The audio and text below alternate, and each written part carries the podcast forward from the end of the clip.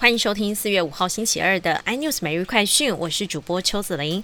关心国内疫情延烧，今天本土新增两百一十六例，六十五例境外一路。本土病例以新北九十一例最多，其次是基隆三十三例，台北则有二十八例。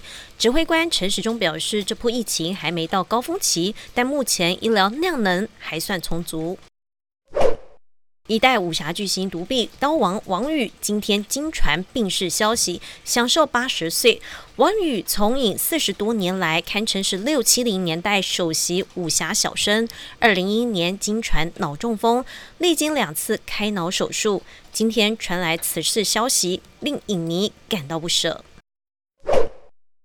俄罗斯入侵乌克兰进入第四十一天，俄军更多血腥虐杀恶行曝光。乌克兰总统泽伦斯基亲自视察基辅郊区城镇布查。美国总统拜登再轰普丁为战犯，喊话已经搜证进行战争罪的审判。嫁妆文化在印度早被法律明文禁止。